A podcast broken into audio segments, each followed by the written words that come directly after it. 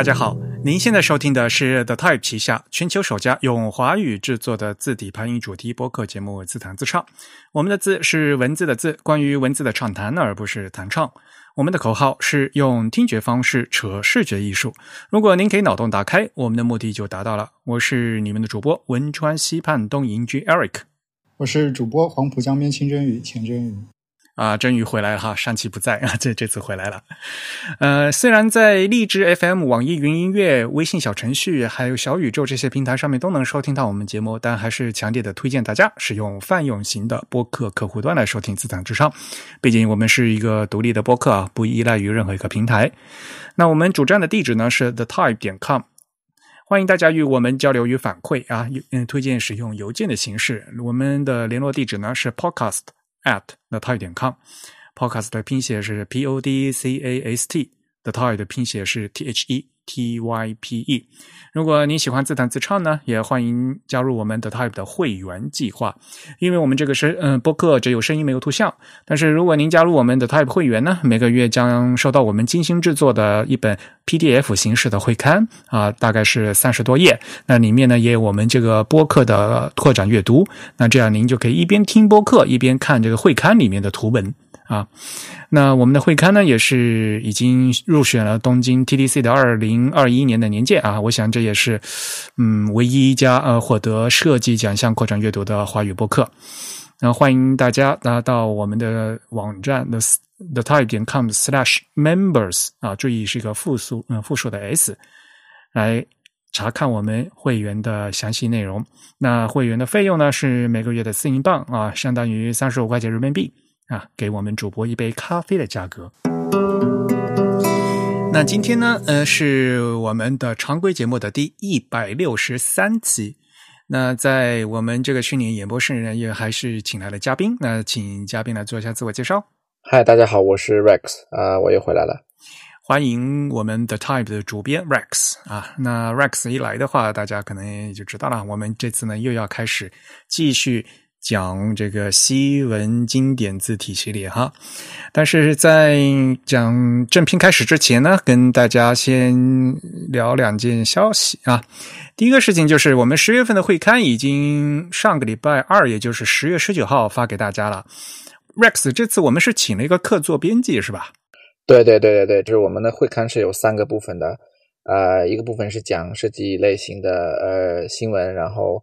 中间那一部分讲的是刚才 Eric 讲到的这个播客的衍生阅读跟衍生的材料、视觉材料。第三部分是我们这个编辑部对于一些展览、对一些书籍和这个杂志的一些呃书评还有展评。那么这次我们就专门请到了一位英国的策展人跟研究者，还也也是我的好朋友阿萨，呃，一个英国人，然后他来帮我们做这个客座编辑，来帮我们做一些第一部分跟第三部分的一些编辑跟策划的工作。所以十月份那部那个什么设计与生态那篇就是他负责的是吧？他对他整个这两部分大概有四篇到五篇文章都是由他来这个跟我们一起来策划，一起来写呃撰写的。对他的这个研究兴趣也是关于呃生态方面的一些研究，然后我们也讲了一些关于生态方面的一些设设计类的议题和一些例子什么的，还有展览，还挺有意思的，欢迎大家这个关注。嗯。我自己在看也觉得蛮有意思的。这样的话，就是有这种客座的编辑来，能给我们这样更新鲜的这样一些话题啊。你还说呢？今天我在那个朋友圈里面还看到有人 有一个好朋友帮我们在这个里面，他写了一个朋友圈，我给大家念一下哈。一时兴起的推荐，我觉得 The Type 的会员专刊 T 是当下简中世界最好的设计杂志，保险起见加个之一。在发展了三年之后，我认为它已经完全可以被独立发行。甚至我偶尔会有网站和播客的内容，如果被视为专刊的衍生物，反而更加合适的感觉。数字刊物作为一种媒介本身的丰富和包容啊，包含文字、图片、平面设计以及非常重要的超嗯超链接，和杂志与生俱来的主题感和延续性。依然有着其他新媒介无法取代的魅力。啊，我觉得他他写的好好啊，看了好好 感动，非常感动，非常。所以我也很开心啊，有这么好的听众和读者能喜欢我们的这个会刊。那也希望呢，嗯，感兴趣的朋友们继续加入我们的会员。好，这个是我们的会刊的事情。呃，然后呢是一个小的消息吧，嗯，一本新书，呃，这本书的名字叫《文字部字体设计的这些与那些》。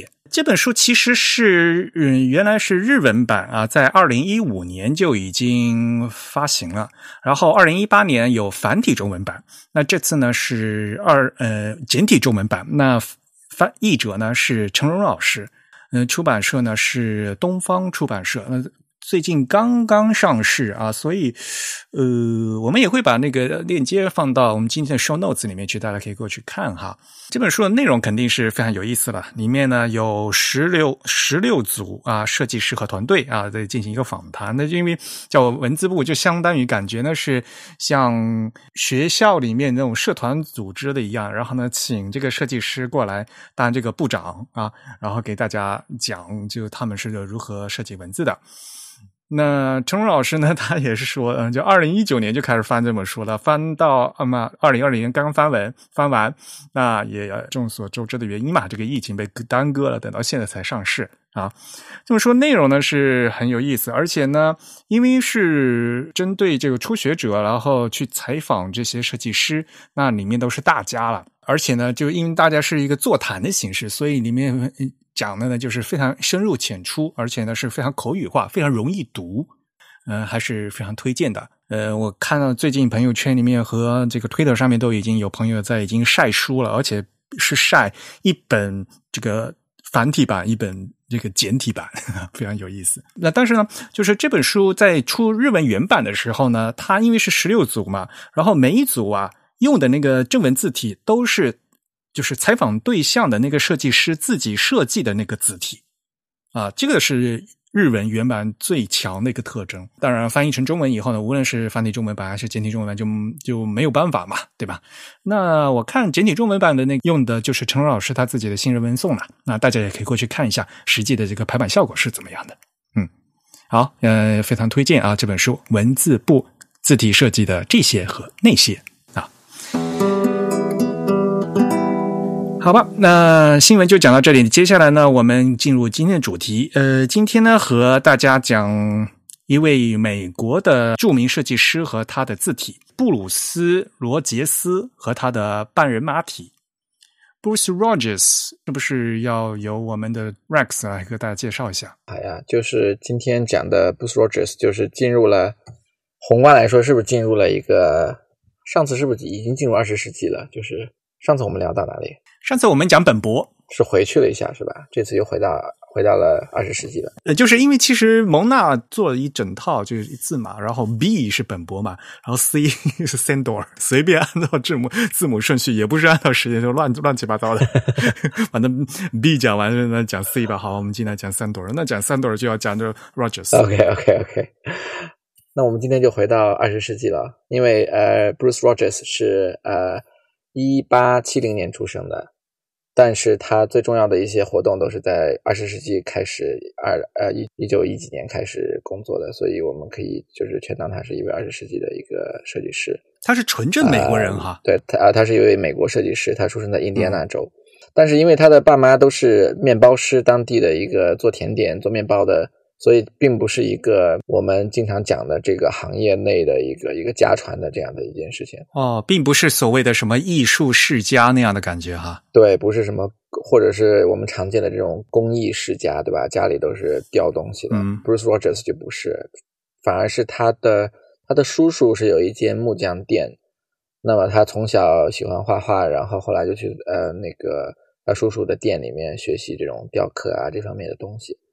其实他的名字叫 Albert Bruce Rogers，就是 Albert 是阿尔伯特是他的第一个名字，所以应该应该来说他是叫 Albert Rogers，但是呃不知道什么原因，他从小大家都叫他 Bruce Rogers，就是用用了他的中间的名字，可以简称为 ABR 是吧？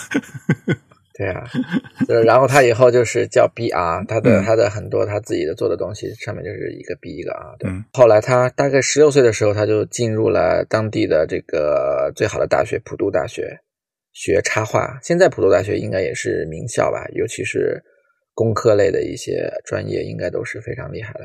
前前多少对吧？那个学校那个中文叫普渡大学啊，对，但但但但是跟那个基督教什么，或者甚至佛教没什么关系，因为他那个他的呃创始人或者是创始的一个投资人叫普渡，约翰普渡 就 Purdue 就 per 对 Purdue 是吧？是一个音译，对，是一个音译的，对对对，不是普渡大众的那个普渡。很佛系是吧？对啊，我还以为好吧，是我多虑了。对，我记得我对我有朋友在普渡大学读读电子工程之类的，就是一个很好的一个出路。嗯，反正也是一个名校就是了哈。对对对，然后但当时 Rogers 是在普渡大学是学插画，嗯，学 illustration。当时艺术系只有两个男孩，然后他就是唯一一个，然后另外一个男生后来做了一个呃政治这个插画家、政治漫画家，他们俩就一直在这个普渡大学搞事情，然后就做目录啊、做年册呀、做杂志啊，就在学校做各种东西。后来在出版社，呃，后来毕业之后，他们就在当地的这个呃这个报社叫什么 Indiana News 还是什么的，然后就开始呃一起一起工作。不过艺术系里面就都是女生，的确是，直到现在这个状况也没有改变。哦，是吗？现在是也也都是女生吗？嗯，就就美术艺艺术院校里面也都是女生多呀，就是特别是什么视传，就啊是都是女生。对对对对对对，嗯在当时在美国也是这样子，我还挺惊讶的。其实，嗯对，然后后来他在见到了那个我们之前讲过很多次，呃，威廉莫里森的那个一些作品之后，就是叫 Kelmscott Press，就是 Kelmscott 出版社的一些以这个呃工艺艺术运动思想为基础的这种特别呃古典的、特别特别装饰的、特别典雅的这种出版物之后，他才大受启发，然后开始想做这个书籍设计和书籍制作的工作。莫里森是英国人吧？哈，对对对，莫里森是英国人，对。对啊，所以他那个开尔姆斯科特 出版社，就是他的那个就所谓私家版嘛，就是这个私人出版社，对吧？也是在英国嘛。那看来当时就是对对对虽然罗杰斯他是在美国嘛，就是很多的英国的东西他也一直就都在看，就是了。对对对，应该是他，尤其是 Rogers 他本人，因为我感觉他是一个比较这个嗯古典的一个人，然后一个比较比较守旧的一个人，怀古的一个人，所以他跟英国的关系还挺亲密的。然后他经常他一辈子，呃，等一下会嗯讲到，会几次去到英国来工作这样。对，嗯，这是后话。所以一开始我一直就有错乱，我我我一开始总觉得好像他就跟英国这个关系很很深厚嘛，然后他做一些东西都是跟英国有关系，我一直以为他是英国人，后来才想，哦，他是美国人。对，还是印第安纳州呢，对，还不是一个这种 coast 的这种东西海岸的这种。对，还是在内陆的一个州。对对对对对，他就是对这个书籍设计跟书籍制作感兴趣之后，他就搬到了波士顿，然后后来又去了呃坎布里奇，就是麻省、呃哈佛什么 MIT 都在那边的那个城市，嗯然后呃在那边的一个出版社来做这些书籍设计啊，还有书籍广告类的工作。啊，那个出版社的名字很好，叫 Riverside 对，Riverside Press，对，叫河边河边。河岸出版社。对他当时还给这个呃现在还有的大西洋月刊，就是 The Atla 呃 The Atlantic 做这个书籍的广告。哇，大西洋月刊真是老牌呀、对，那个时候大概就是二十世纪呃十九世纪末吧，一八九五年左右。所以他当时因为他是受这个莫里森启发的，所以他当时就是完全反对这个，或者也不是反对吧，反正就是说对二十世纪的一些十九世纪末的一些现代主义的一些东西不感兴趣，对一些比较比如说不对称啊、几何啊，我们之前讲过非衬线啊这些都不感兴趣，他完全是喜欢。呃，复古完全是喜欢古古典的那种典雅的感觉，然后他甚至比莫里森还要这种啊、有过之而无不及。莫里森他讲当时讲究的是一种回归自然或者回归人文，然后 Rogers 就完全是一个复古，他就整天在看中世纪的一些东西，中世纪的一些元素，然后希望做一些嗯五百年前 比较流行的一些东西。对他完全跟当时的一个主流是一个分割的。一八九五年啊，他才二十五岁啊，就这样一个二十五岁的年轻人，就是反而就特别喜欢那些复古的东西，说起来也是挺怪的。是是，也是很反叛，可能我觉得，对对对对对。然后后来呢，他大概做了这个做了七八年之后吧，然后他就搬到纽约了。他当时有一个机会是进入大都会博物馆做大都会博物馆的设计师，大名鼎鼎的这个哎。那个叫 The Met 是吧？就是缩写 The Met，对大大都会艺术博物馆是吧？其实就是美术馆嘛，现在都叫艺术博物馆。对对对，因为大都会好像是做比较多经典的一些东西吧，经典的是呃艺术，比如说罗马或者是什么希腊时期的东西，还有对对一些经典的画作，对。对，他就进入了大都会做设计师，然后另一方面，他也做一些啊，现在来说就叫 freelance，就是独立的一个设计师。但是我看到当时资料有说他叫这种叫呃 freelance tramp 呃 designer，tramp 就是在街头卖艺的这种，甚至是。有点像妓女一样的这种，就是没有一个 固定的一个归属的这样的一个呃身份来做设计。那自由职业者不都是？对啊，我觉得那个时候可能大家都还看不惯吧。但我当时不知，就可能是他一方面在大都会做，一方面他还在外面接单子吧。就是也也是一个今天看来非常平常的一种工作状态。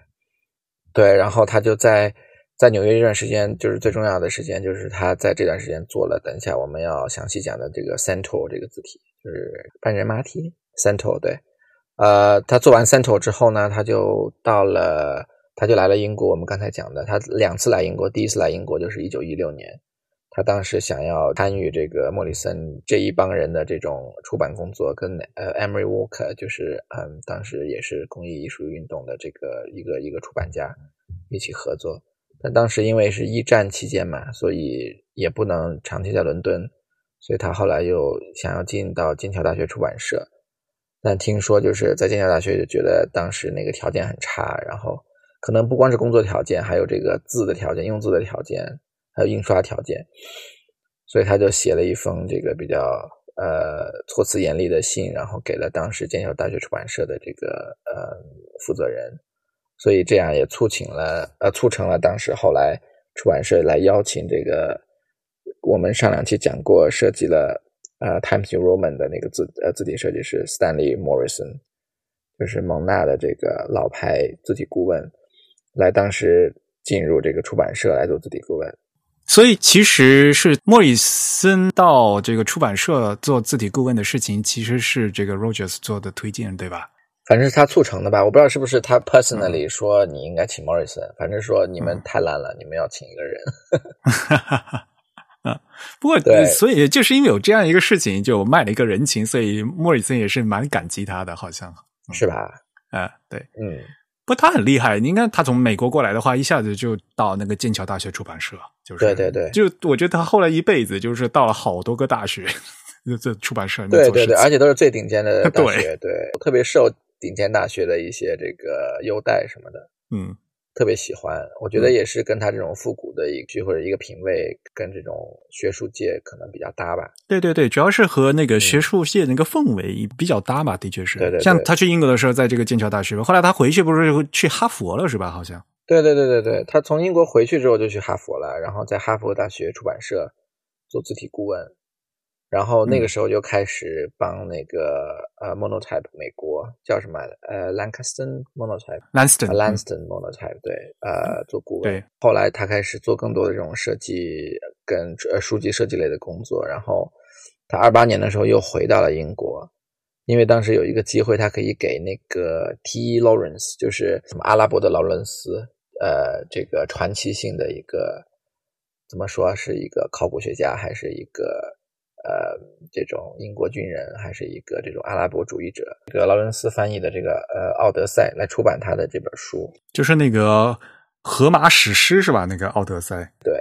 然后他专门来这个英国来监督这本书。这本书当时因为劳伦斯是大红人嘛，然后这本书也很重要啊。那本书做的巨漂亮，就是他后面个这绘图啊，都是用那个金箔涂的。啊，特别的奢侈做的，对我也看到，然后我就觉得，我看到有一篇评论文章说，Rogers 他做的书都不是拿来展示的，而是拿来读的。然后我觉得哇，有的书也真的是用来做展示的。可能当时的网红给当时网红做劳人 呃做书，可能是需要展示一点吧。然后当时来到英国，然后也是 Emery Walker 当时出的，本来就是说这本书是在美国，在蒙纳的美国来做的，后来又转到了英国。呃，对，然后他还因为他他这个人挺学究的，但是。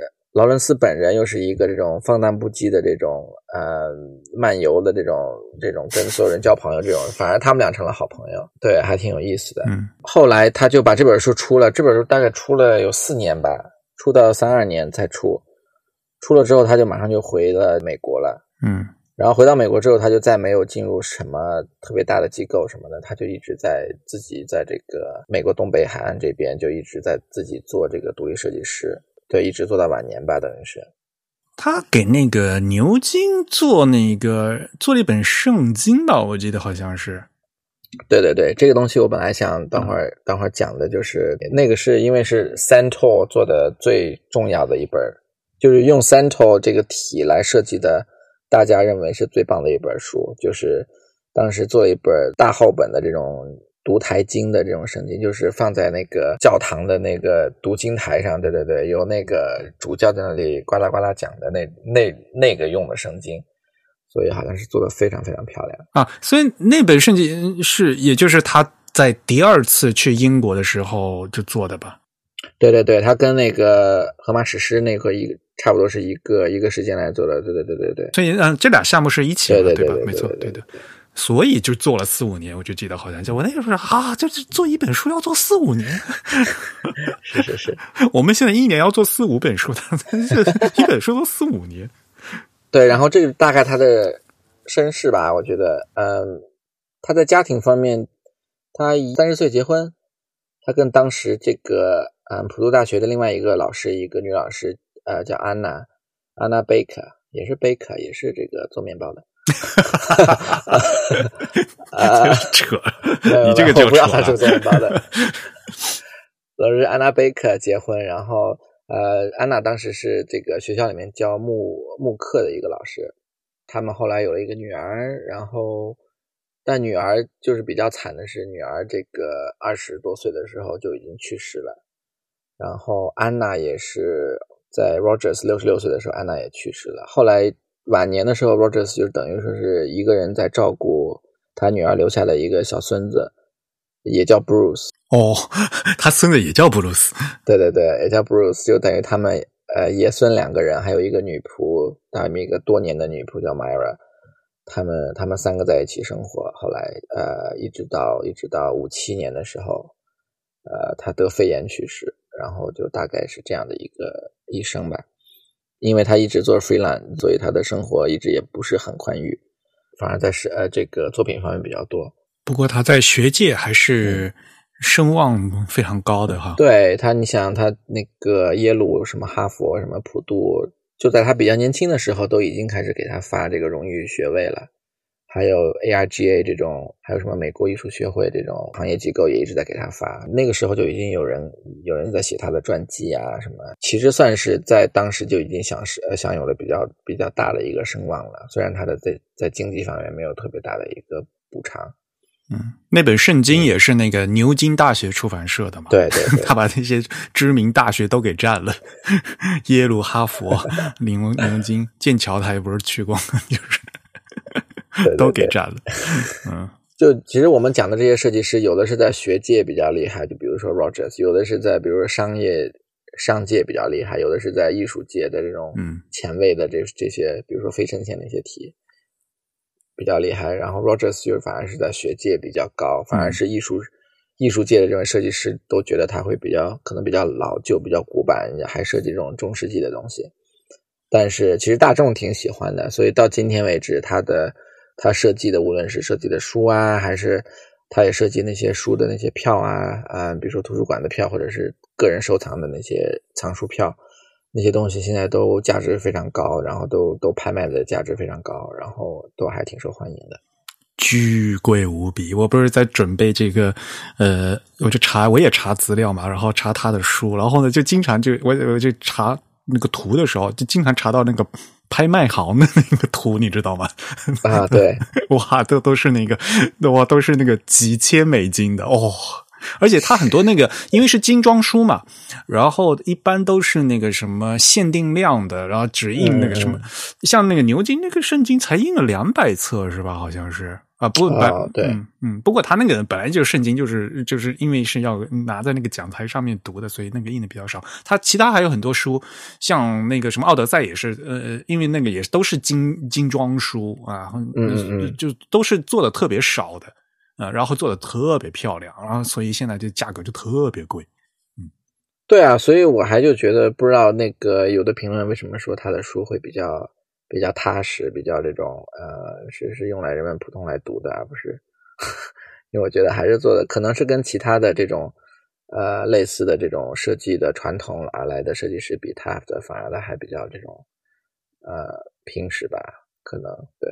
嗯，但是就是因为他做的都是高级书嘛，就给相对来讲给人感觉比较格调比较高雅嘛。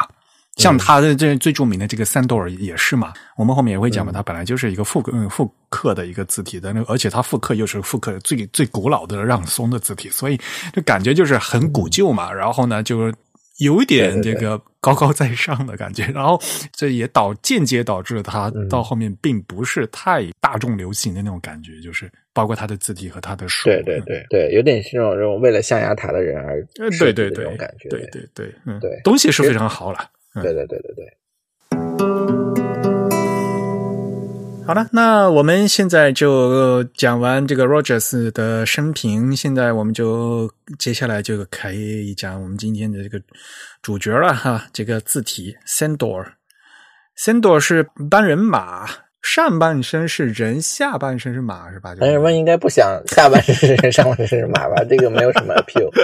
不是有这个 mermaid 的一个反过来的吗？就是那种好的，上半身是鱼，下半身是人的，什么鬼？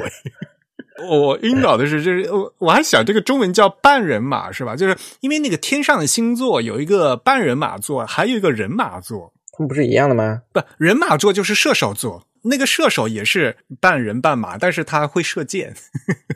啊，真的？这两个不一样吗？是两个座，两个不同的座，然后那个名字也完全不一样。就是 Sagittarius 人马座，然后但是 Sagittarius 的那个真正的天文学就中文天文应该叫人马座然后这个 Sandor 叫半人马，所以就很绕。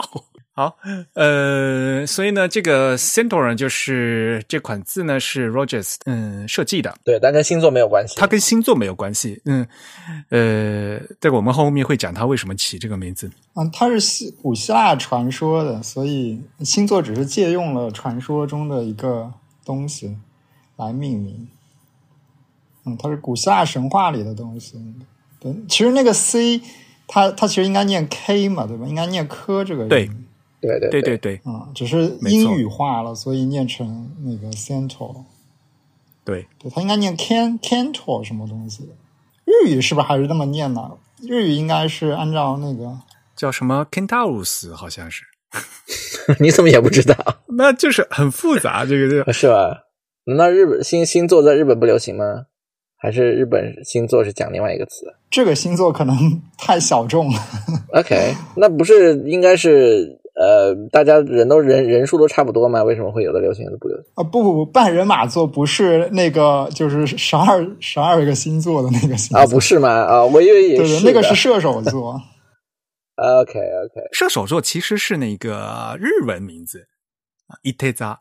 嗯，然后中文真正的正式的名字应该叫人马座，是那个十二环道星座，嗯所以它是那个占星术里面的吧？从对环道十二宫，所以占星术肯定是要用的嘛。对啊，人马座就是射手座，然后半人马是另一个东西。这你说的对，就是半人马是希腊神话里面的一登登场的一个就是半人半兽的一个东西，然后用希腊呃日语也是一样，日语念 Kentauros，就是从古希腊语到拉丁语的，这因为拉丁语里面的 C 是念 K 嘛，Centauros，嗯，然后英语就软化了，就就变成 Santos 了嘛，对对，那很棒。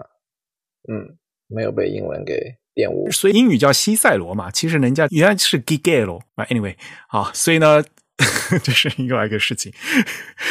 呃，那么 Rogers 他是什么时候做的这个字啊？他是一九一九一四年在大都会博物馆的时候开始，不是开始，就是来来做的第一次出现这个字。因为其实当时二十世纪初的时候，就是在这个行业内部，就是在这个圈子里面，可能呃让松体就是这个这种这种古典的这种呃威尼斯体就比较盛行。当时因为莫里森的这个 Golden Type，就是刚才那个私家出版社。他当时出了一个叫什么黄金体的这种体，就是当时威尼斯体的一一种复刻。因为当时主流的这种商界，它流行的是我们之前讲的迪豆的那种现代体，所以为了跟这种趋势反叛，所以他们这个圈子里面流行的是这种反而是这种古典一点的体。所以 Rogers 大概是在零四年，一九零四年的时候开始做做一些这种工作。他当时先设计了一个就叫呃蒙田体吧。嗯，那个 Montaigne 就是那个法国哲学家嘛。对，当时也是为了一个出蒙田的一个集子，然后来设计的题。所以呢，他他为了出蒙田的那个集子，然后呢就做了一套字体，然后就把那个字体名字直接叫蒙蒙田体。对对对，其实跟 Central 也是一样的。等一下会讲到，因为 Central 也是那本书的名字。啊，对，一九零四年他做了蒙田体之后，没那么他就自己不满意。然后后来他就开始做第二版，做第二版的时候，大概到一九一四年，就十年之后，然后这个版本的字体开始出现在这个大都会博物馆的一些使用的材料上面。我觉得很一个很重要的信息，就是在一九一四年，是因为他当时在大都会博物馆工作嘛，对吧？然后大都会博物馆要做一套他自己的所谓的，就是按我们现代话讲，就是定制字体。就是做 VI 的感觉，其实是是吧？对，那个可能可不知道是不是我们是不是讲过几次，就可能是全世界最早的一个机构用字体的这样的这种意识，而且是而且是为了公众宣传，不是为了一个方便或者为了一个这种。当时因为大都会博物馆有一个新的叫秘书，但是那个秘书他当时管的其实是管那个宣传呀，管策展呀，叫 Henry Watson Kent，然后是这个人，然后他。主导来做这件事情，所以当时 Rogers 其实是在他的旗下，然后来开始做这个字体设计。所以就是很重要一点，就是首先就是呃，是因为这个大都会博物馆，它在一九一四年，你想咱们还是民国的时候，人家就开始已经在做这个所谓的 VI 了嘛，对吧？就是最早的这样一个公共形象的字体。又因为刚好就 Rogers 在大都会博物馆工作，然后他就把就之前他原来试做的那个蒙田再拿过来再搞一搞，再改一改，对吧？对吧？问题就是说，你想啊，他自己工作，嗯，博物馆要一套字体，但是他想到是要把这个，因为他。复刻的这款字是很老的这款字嘛，就是我们所说的是那个威尼斯体嘛，是十五世纪了，对。他不会去搞一个什么新的无衬线的弄进去嘛？他在而而而去翻了一个老的那个威尼斯体过来。对对对，但是不是他把那个蒙田拿过来搞的？还是说，因为我看到他的一些资料说他是当时有一些让松的呃一些资料，然后他把那本那个资料。等于说放大了 n 倍，然后开始重新画，就是说他肯定有蒙田的这个这个经验了，但是呃，他是不是基于蒙田的这个这个可能不一定。不过怎么样，他这个后来做的这个 Centaur 的话，是他自己也说嘛，也非常清楚的，是拿了尼古拉让松在一四七零年在威尼斯印的那本书，那本那个叫什么？嗯，尤西比乌斯。对，就是一个基督教圣人，基督基督教早期的一个主教的一个书。对，哎呀，那个基督教那个圣人，我还特地去查了，啊，好复杂呀！是凯撒利亚的尤西比乌，所以我就留给你来读的。他写的那本书是叫什么？福音的准备。OK，那当然，那个是因为是基督教圣人嘛，他那个是什么？公元三四世纪的东西，那个是拉丁文嘛。然后再翻译成，因为是在威尼斯嘛，所以呢就把这个拉丁文翻译成当时的意大利文出那个版本。那是一四七零年，然后那本书是用了呃尼古拉让松的字。之前我们肯定在讲过啊，尼古拉让松他本人是法国人，但是呢他主要的工作呢，这主要的活动时间他一直都是在意大利啊，所以很多人会把他名字念成那个什么 Jensen。啊 y a n s e n 或者之类的。但是因为他是法国人，应该叫嗯 Jean s o n 啊，应该翻译成让松啊，尼古拉让松，他是一个法国的刻字师。嗯嗯，因为他主要是在威尼斯做嘛，然后一四七零年左右那些那些字嘛，我们现在看来都都把那个统称为这个威尼斯体嘛，就是非常古旧的一类字嘛。对，最简单的就是那个什么。那个小写字母 e e 的中间那条杠是斜着的嘛，对吧？对对对，就是完全是这种书法的影响，还是。所以 Rogers 想去做字，然后呢，他就翻出了那个让松在一四七零年印的这本那个什么《尤西比乌斯》，然后呢。他而且他是放大五倍，他那是拍的照是吧？然后对他拍照片来放大，对对，所以我觉得这个很好，就是不愧是到了近代，就是有那个照相技术，对对对，就有照相技术以后，这个做字的这些工序啊，也发生了很大的变化。它可以就无限放大，然后呢照开，然后再重新绘那个字稿。对他等于是绘了字稿之后，然后把那个字稿不断的完善，然后做成了这个 Central 的第一版，第一版就就大写，当时。他当时就他写的时候，他就觉得自己啊，这件这个作品其实是没有原创性的，不要觉得我很厉害。然后他也不是让宋元作的一个复现，一个准确的复现，它只是一套比较比较低调的、比较可读的、比较清晰的这样一个字，我们可以用来这个呃出版。对，所以我。会把让松那个原文的那张图放到这个我们会刊里面去，然后呢，再再另外再去找一张呢，就是我们后来就是 Rogers 根据让松的字做出来的的这个半人马，呃，我会放在一起对比，然后大家大家自己去看，其实并不是非常像，所以反过来也就是说，呃呃，Rogers 的确是参考了，但是呢，就是他还是有修改的，嗯。就是他就是按照大都会博物馆的需求来做的，因为像第一版的时候，他连这个字都没有注，他完全就是只是用大写的部分先拿给大都会博物馆来用了一下，然后一直到一九一五年，这个字才开始正式的就是注好。对，嗯，他不是给一本书做的这个字体？对对对，给一本诗集就叫人马半人马。哎，那他只有大写，他能用吗？就后来才慢慢的这种加了，对。就一开始大都会博物馆的那一版本是没有的，它就是一个一个 size 一个尺寸的大写，对，十四点吧，应该是，嗯，十四 point 的一一套大写，然后就先给那个大都会博物馆临时用，用完以后，然后就就其实还没做完嘛，就只做了大写嘛，然后他继续做，做完了以后，而且他当时是找了另外一家铸字厂去帮他把这个字铸出来的，对，叫什么 Robert。Webking，Robert Webking 是那个刻字师，就是因为他要先刻字嘛。呃，那个厂的名字叫 Barhard Brothers and Spider。这个厂子它最后被那个被收购了，最后变成那个就是就美国嘛，就是都后面都变成了 American Type Founders，就都变成 ATF，把这就全美国都变成 American Type Founders，都变 ATF 了。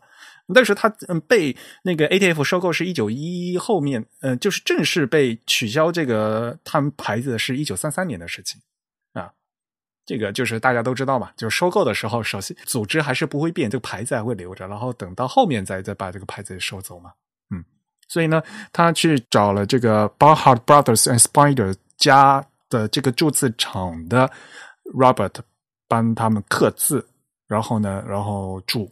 最后才铸好，所以这铸好是实际上是一九一五年的事情，对吧？对，就大概一年之后吧，也挺快的。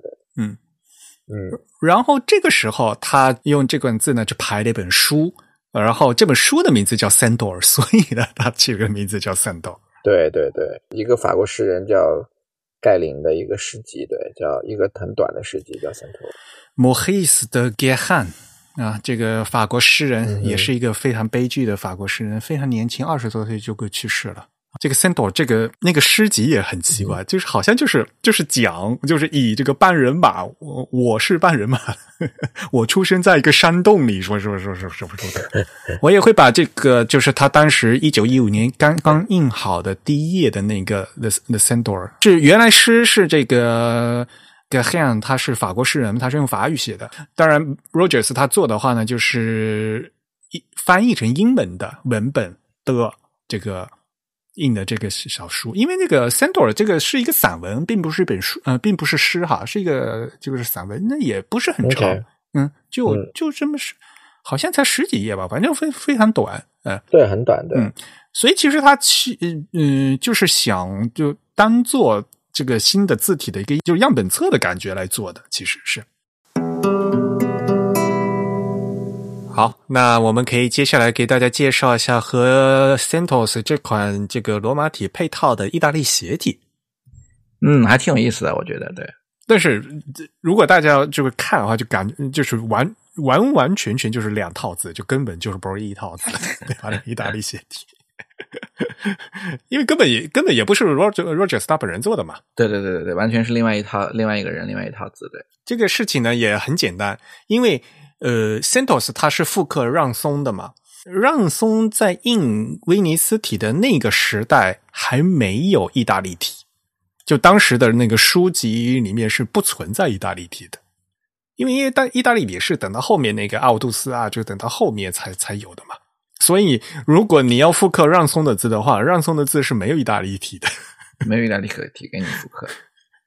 对，对，呃，而且就是 Rogers 他自己也觉得好像他也画画的不好是吧？所以他自就另请高明。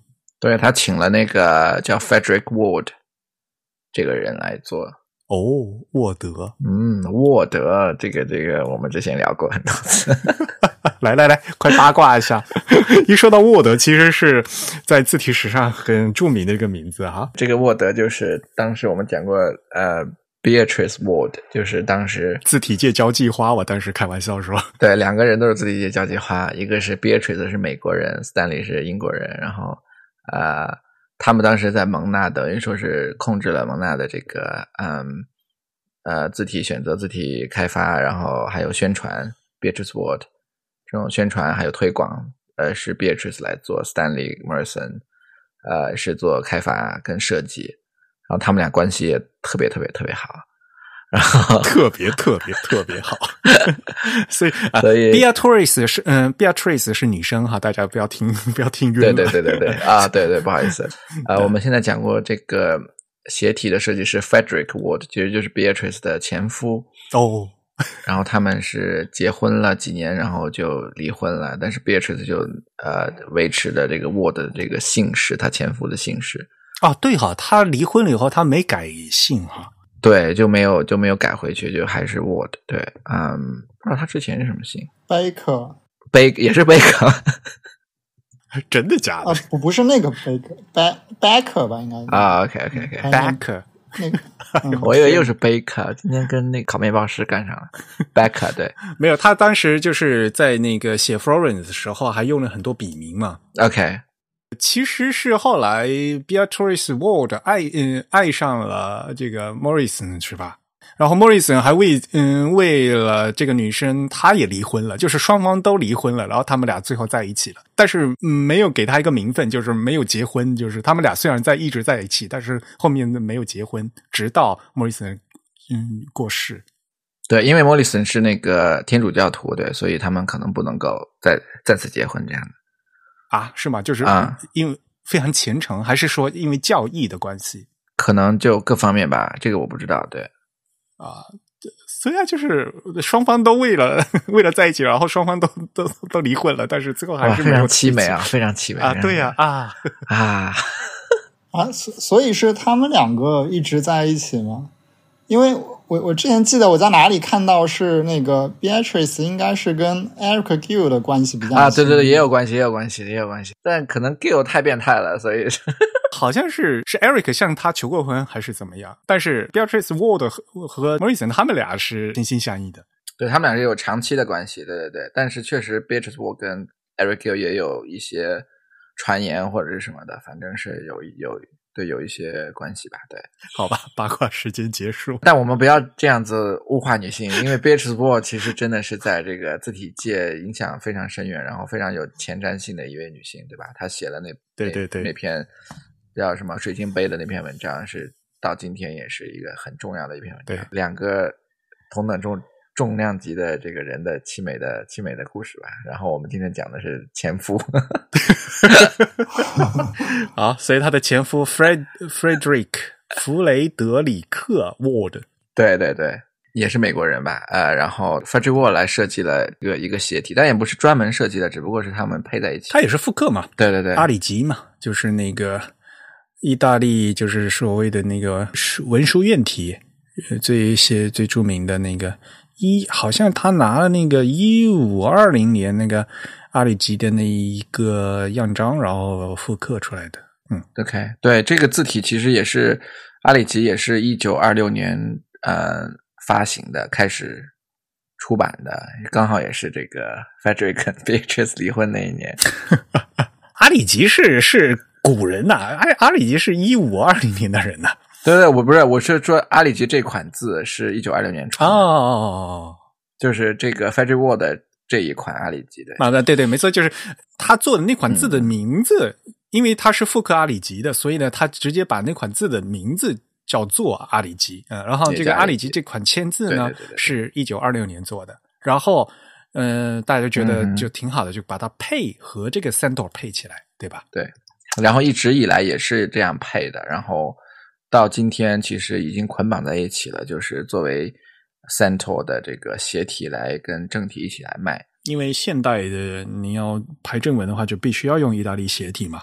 嗯，但是在很久很久以前，那其实意大利斜体，嗯、意大利体是意大利体，罗马体是罗马体啊，这就原来是就完全是两两两种字体啊。那现在再开给它拼在一起，所以呢，就是你要找这个复刻的话，就是会有这样的一个问题。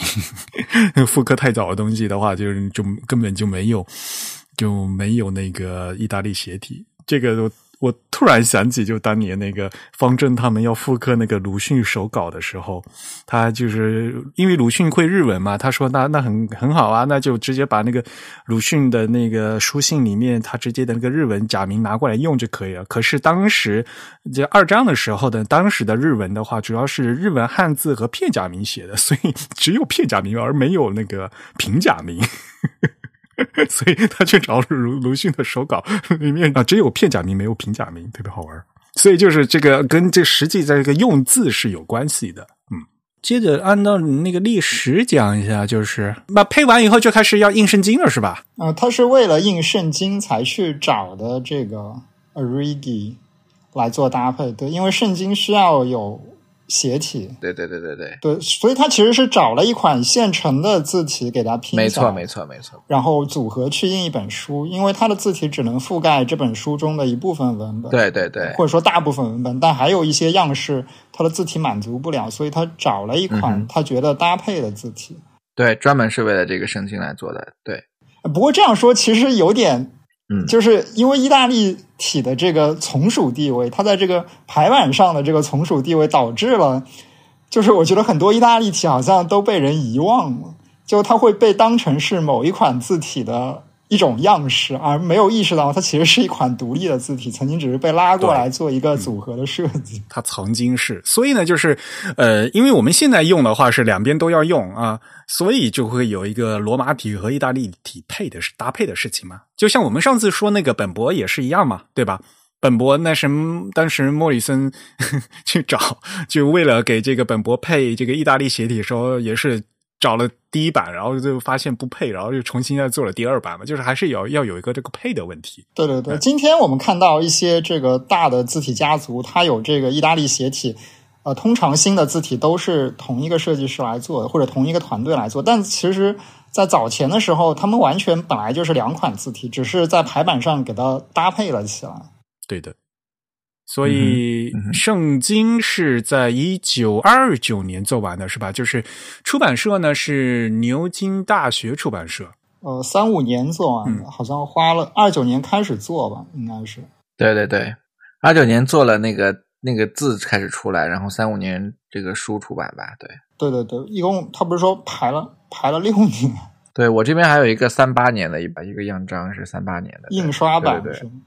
就还真挺漂亮的，我觉得。没有，他那本因为是读经台的嘛，他那个特别大吧？对，而且比较比较比较样呃金金碧辉煌那种金光闪闪那种感觉。是吗？它侧边应该是涂了金粉吧？有可能，对对对，应该也不是。我看的这个不是侧边，而是它这个是封三、封四什么的。对对，因为是圣经的页边一般会刷一个颜色，就现在可能会刷红，嗯，红墨比较多。以前有可能高档的会刷金粉。嗯，是的。然后那那套圣经的话，好像就是只印了两百套，就是牛津大学出的这这套这个读经版读经台的圣经。只印了两百套，然后呢，到现在这个拿出来 拍卖，巨贵无比，嗯，非常漂亮。现在只有我觉得，对啊，只有机构还有收藏家吧，因为普通人买了都不知道怎么样保存什么的。它是那个上下两卷，然后主要是那个 很大，不是那个大家想象的。就因为我们现在看的圣经，就是因为大家为了携带方便，都是那种是小字版、缩小版的那种嘛，对吧？而且新约旧约在一起的话，说实话字数还蛮多的嘛。新约旧约在一起的话，嗯，对对对，呃，大家就感觉那个像圣经，大家一一想到圣经的话，就印象就是那种像那个中型字典一样的那种感觉嘛，对吧？嗯，但是这本的对那种是。对，用来宣讲用的，它那个阅读的距离也比较大，然后也有一种仪式感。对，嗯，那个很漂亮。好，这个圣经肯定是就被广受好评嘛，对吧？然后 Centaur 他后来用 Centaur 也做了好多的书，对吧？对他后来主要都是用 Centaur 的各种各种书，然后后来 Centaur 因为被蒙娜出了之后，也就。变成市场上很广泛使用的一款字了吧？嗯嗯，对，这这中间还是有个事情的，因为呃，二九年是给那个做圣经嘛，对吧？可是给蒙他这个事情授权给蒙纳做的话，那是后来的事情嘛？OK，从蒙纳这边开始发布的话是后来的事情，因为他那个莫里森也就觉得就是挺好的嘛，然后。所以一开始他那个 center 这款字呢，是就是因为是那个就是手动排版用的那个，就普就我们所谓普通的那个签字嘛，嗯，但是蒙纳版的话，那肯定就是因为是跟那个自动铸排机用的，所以就是最早第一版的就是这个 center 和蒙纳版的自动铸排机虽然也是签字，但是就是所谓的热金呃热金属嘛，hot metal 啊，热金属版本的那个字呢，还有一点点不一样。哎，那其实因为 Central 最最初是给大都会艺术博物馆做的，所以这个版权居然会在他自己的手里，因为他当时应该是作为 in house 的设计师在，也就是他相当于是受雇的，对，所以为什么这个版权不在大都会大都会博物馆那边，而是在他自己这里呢？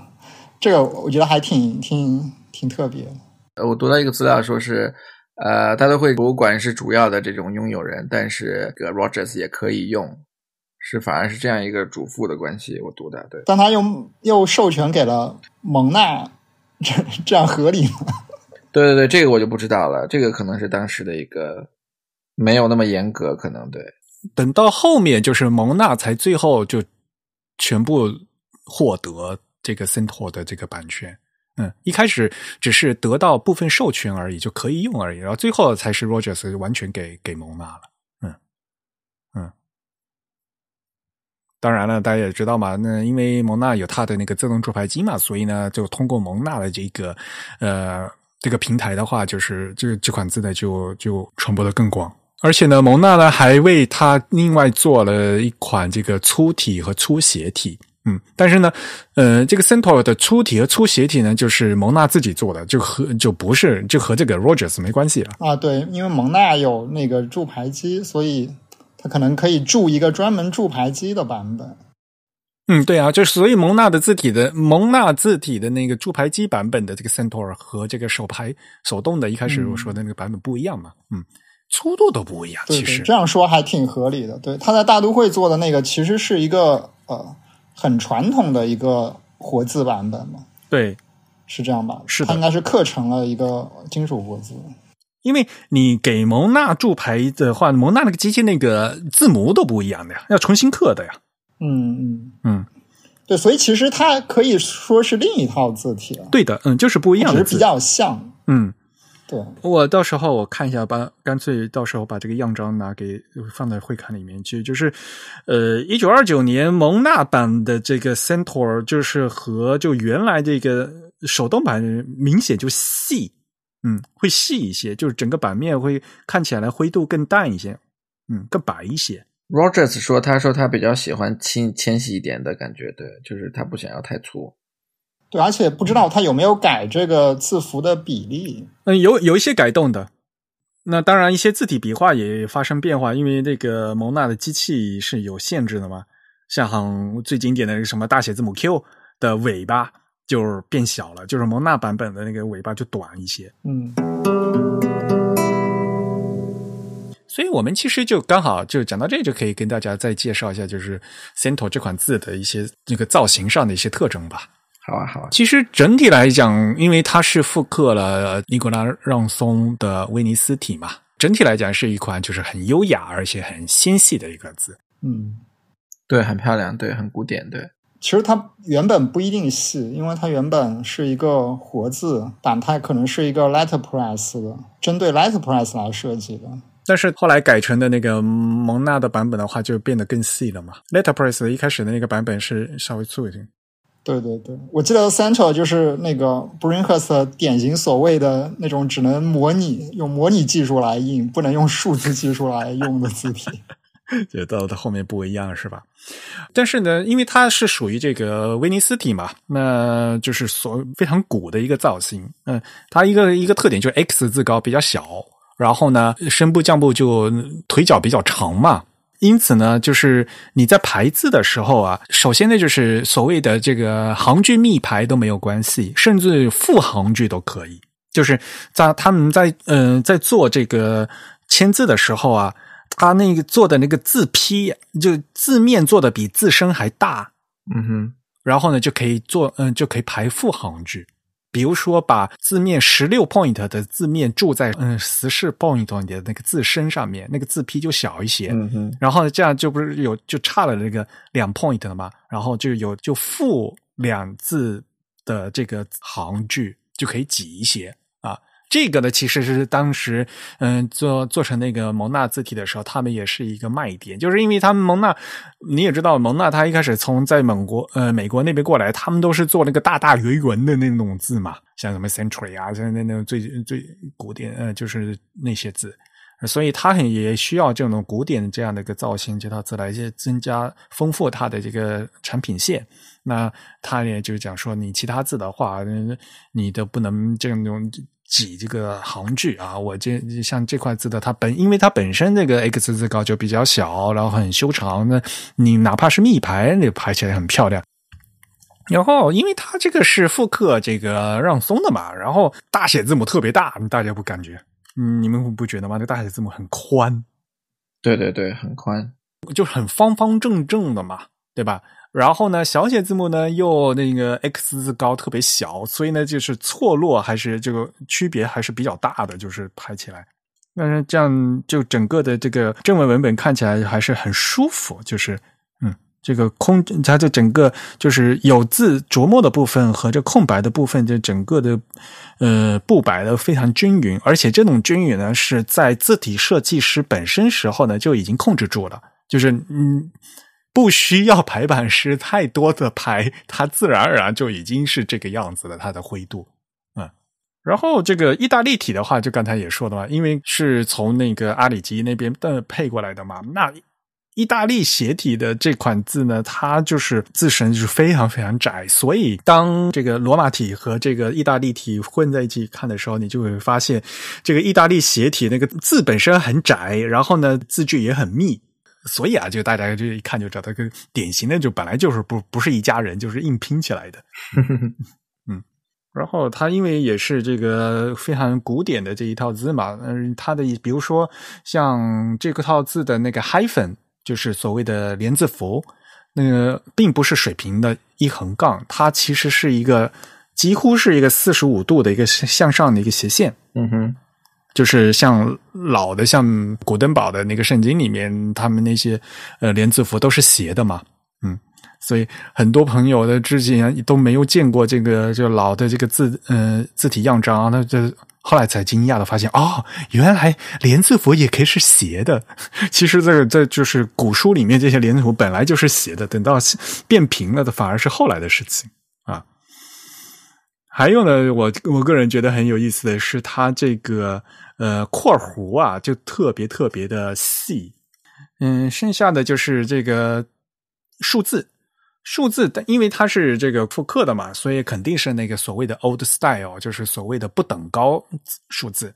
当然了，呃，后来的蒙娜因为就重新复刻了嘛，所以呢，也后来给他补刻了一套就是等高的数字。所以 Centaur 到后面呢也是有等高数，但是等高数字呢是后面配的。那原版的话呢是这个不等高的。然后 Centaur 后面就是我们要讲讲它的这个数码化喽。可以啊，可以啊。大概 Central 可能是 Monotype 最早的一批这个数字化的一个字体，到其实一九八七年他就做过数字化，然后九几年、九二年，然后嗯，反正反正每过几年他就有一批这个新的一个数字化的版本。然后今天蒙纳，但是也没有出一个很新的版本，是吧？就是一个比较。就还算 OK 的一个版本是吧？但反而是最近几年的一些有一些新的尝试，比如说啊，大曲都市有一款叫 Central Book Caption 的一款字，然后听说还挺好的，但是它没有公开发行。它只是做那个 Caption 是吧？小字了，就是那个注记的那种小字了。对对对。然后还有，比如说有一些这种爱好者，他们研究者自己出的，比如说有一个叫 Jerry Jerry Kelly 的一个 Rogers 的研究者，十年前的时候，他们想给大都会博物馆做一套新的字，因为大都会博物馆当时还在用这些遗产的一些字。他们想做一款新的这个版本的这个 Centaur 给大都会博物馆用，结果又被拒绝了。为什么？因为其实大都会博物馆那个时候应该已经在想要做呃重新设计它的那个品牌了吧？因为一六年的时候，它不是就出了新的品牌了嘛？设计了新的新的字，就是啊，完全就没有就就弃用了这个 Centaur 这个一个系列，甚甚至是一个风格的一个一个字体，完全用了另外一款字。嗯，然后我不清楚，就是数字版到现在是个什么情况，就是大家电脑里的数字版是什么情况？我电脑里好像都没有这款字，我我应该从来没有实际用过这款字，你们用过吗？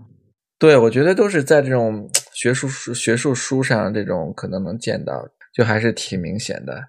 但正儿八经用的时候，我们也没有在那种。环境下工作过，所以然后因为是到现在数码时代了嘛，呃，如果我真正要用一款，比如说是复刻于这个尼古拉让松的字的话，像那个阿杜比有啊，那个阿杜比让松嘛，对对，选择很多现在，对，而且阿杜比让松。那款字做的非常好，然后呢，因为它对我来讲，我最高兴的就是因为它是有那个视觉字号的，它是有那个 op 呃 optical size 的。OK，标题字是标题字，正文字是正文字，然后注解字是那个注注解字，就 caption 嘛，对吧？嗯哼，那很好，就斯林巴赫他们做的嘛，所以就变成就是就变成足够用了，就不要再去翻那个 Centaur 了。嗯哼。呃，刚才也说了嘛，到后来这个粗体和斜粗体也也不是 Rogers 做的嘛。说实话，它的那个扩展性也不是非常的强，然后家族构成的话也就比较少嘛。那肯定是阿杜比后来他 做的，呃，双宋那个那款呢就更容易，呃，就更容易用了。那斯林巴赫的那个阿杜比让松是一九八七年重新做的，呃，所以呢，如果用的话呢，我一般都是用那个嗯阿杜比让松，嗯嗯，而且说实话挺像的，就是因为大家都是。用复刻都是找那个原来一个让松的字，他的那个版都找让松的字去就去复刻的，所以这个字的造型还是蛮像的，然后一些比例也是蛮像的。对对。不过这个签字，当时罗杰斯他这个嗯做出来以后，还是有好多地方在用吧？其实就是看一些老书，其实没有一个特别，除了大都会博物馆这种，还有像企鹅出版社。不过企鹅出版社什么什么字都。都都可以提到，他都他都用了很多。然后像一些比些比较老的书，然后今天的这些嗯这种学术类的这种非虚构类的一些书用的比较多，但没有什么就大家都知道一些什么机构啊，或者是一些品牌在用的很多这样的。因为就连就像刚才说的，连大都会一六年开始都不用了嘛，都开始他们找那个 Wolf Olins 做了一款新的字体设计形象，就是他们就是做了什么伦敦奥运啊什么那一套，就是他们做视觉形象做的比较好。然后像新的大大都会，他们用了。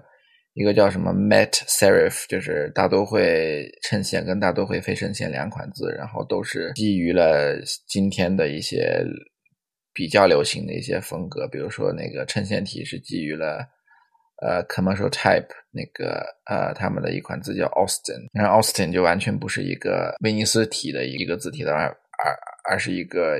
基于英国风格的一个现代地豆那样子的一个体，完全不一样。对，然后 Smash 还还加入了一个非衬线体，也是一个比较这种有点这种机械几何类的一个叫 Metric，是 Claim Claim 他们做的。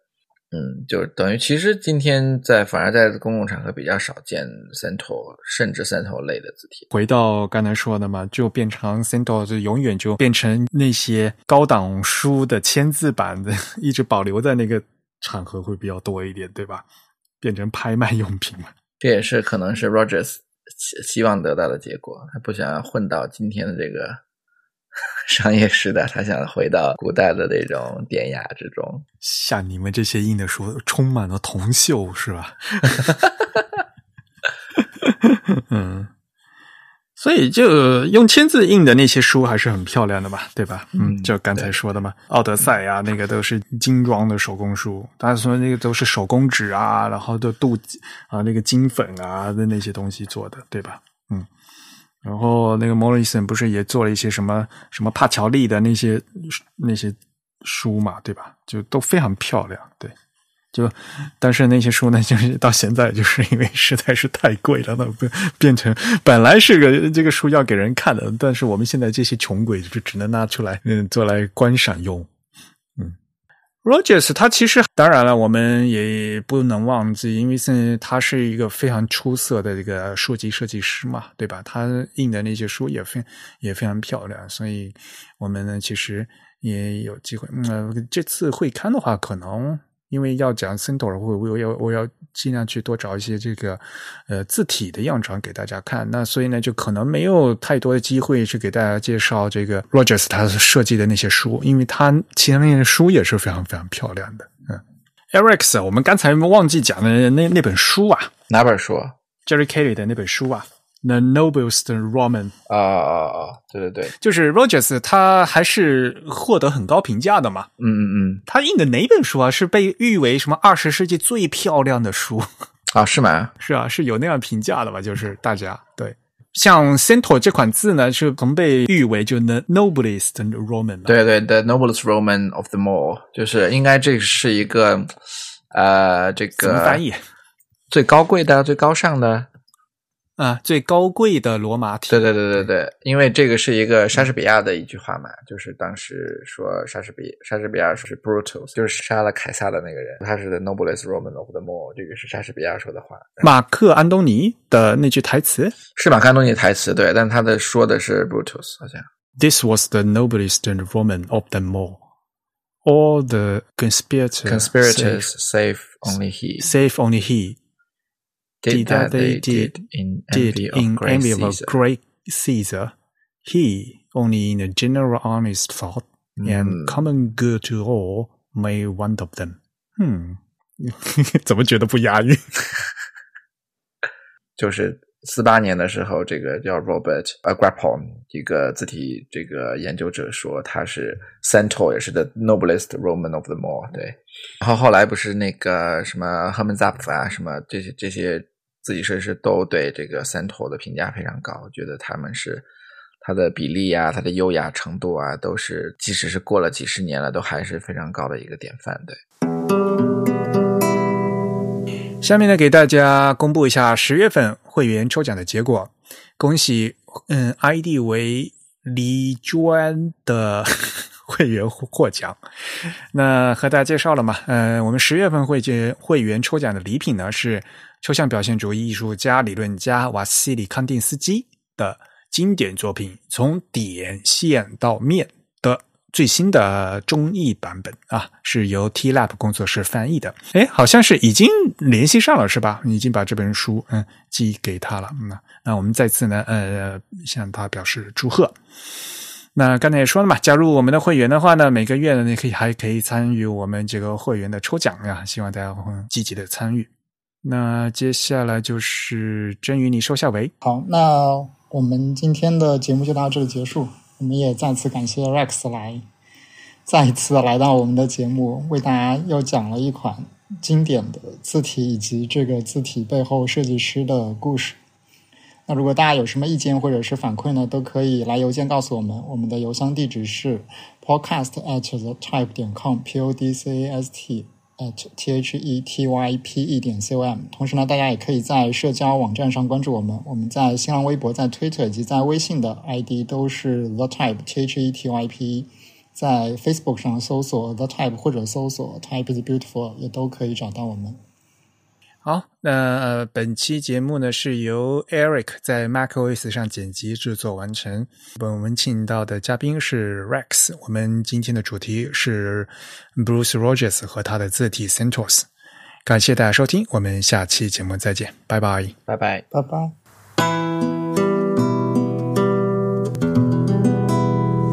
啊，我觉我已经下订单买那个新的那个 MacBook Pro 了。啊，真的吗？对。好羡慕啊！你真是能忍啊！因为我现在这个 MacBook Pro 是二零一六年的嘛。对啊，你连那个 M1 出了这个一年你都没买，太厉害了。已经想买了，然后 M1 一出来的时候，我才发现它那个机器只有两个 C 口啊。对啊，我现在就这样子，我所以我现在录音的时候，我必须拔掉电源。啊，对啊，就是没法用啊，就觉得 啊，你可以买一个那个，如果你在家里用，你应该买一个有源的那个 Hub。对，要有电源的 Hub，对对对，我想买那个东西，但是我又觉得我又买过，我又看不到，因为苹果商店的要两百多，就两千多人民币，然后在阿马亚马逊的又几十块钱，我因为我好像不知道要买哪个。哎，真宇，你用的是什么机器啊？呃，我用的是一八年的呃 MacBook Pro，我是十五寸的，所以我有四个口啊。所以我一直都在用这个一六年的这一款嘛，所以然后也是四个 Thunderbolt 的口的，要不然的话，你像我们一要录音啊，要接外设，那两个口怎么能用啊？啊，一六年也是新的那种新的设计的，对对对。哦，那你不是键盘很多问题什么的？但但是我这个还好了，我用我之前是一四年的，所以就还是老的设计，就嗯。但也是扛不住了，对。后来大家觉得 M One 很快嘛，觉得还蛮挺好，挺好的样子，搞我心还痒痒的。但是我觉得，嗯，两个口对我来讲绝对不能用，所以我就忍，一直忍。所以忍到今年的话，呃，说实话，你赶快出来吧，你出什么我都要买了，就是 就是 shut up，对，take my money。但我觉得今年的好笨重啊！我觉得就是我自己用的话，我如果经常在沙发上。什么写点东西什么的，我觉得还挺笨的。我觉得这个现在这个 Air 还挺好。但不过反正我是买小的了，我是买十四寸的。但是啊，OK，我看到那个 HD High ID 的那个那个 Tweet，嗯，那口本身很大嘛，它必须要做那么厚嘛。就我觉得这这个做越越做越丑了，就是 你不开心吗？呃，它这个设计的风格有点往回倒倒回去的感觉，对，就更像早期的那个 MacBook。对对对，好像那个像那个。钛金的那个那一块，F 也不在了吗？他是不是有点像姚明跟那个谁，他做做做广告的那个时候的那个姚明？你知道姚明以前做苹果广告吗？你可以在 YouTube 上找姚明 Mac Ad 什么的，他跟一个特别小的一个侏儒的一个演员，美国的，然后他们俩一个用最小的，一个用最大的，那个调过来特别好玩。那个一个在飞飞机上的广告。然后我一直都用这个二零。一六年的嘛，然后从二零一六年开始，它这个模具就一直都没变嘛，就一长得都一样嘛。然后这次是第一次换这个造型嘛，就是这个整个模具也变掉了嘛。啊，挺好，挺好，挺好。至少你的那个前置摄像头还挺高清的，我们这个摄像头不能看。那我偶尔做直播用而已，我又不拍自拍。好了，扯了，扯了，扯了。呃，这个录音停下来。好，好，你稍等。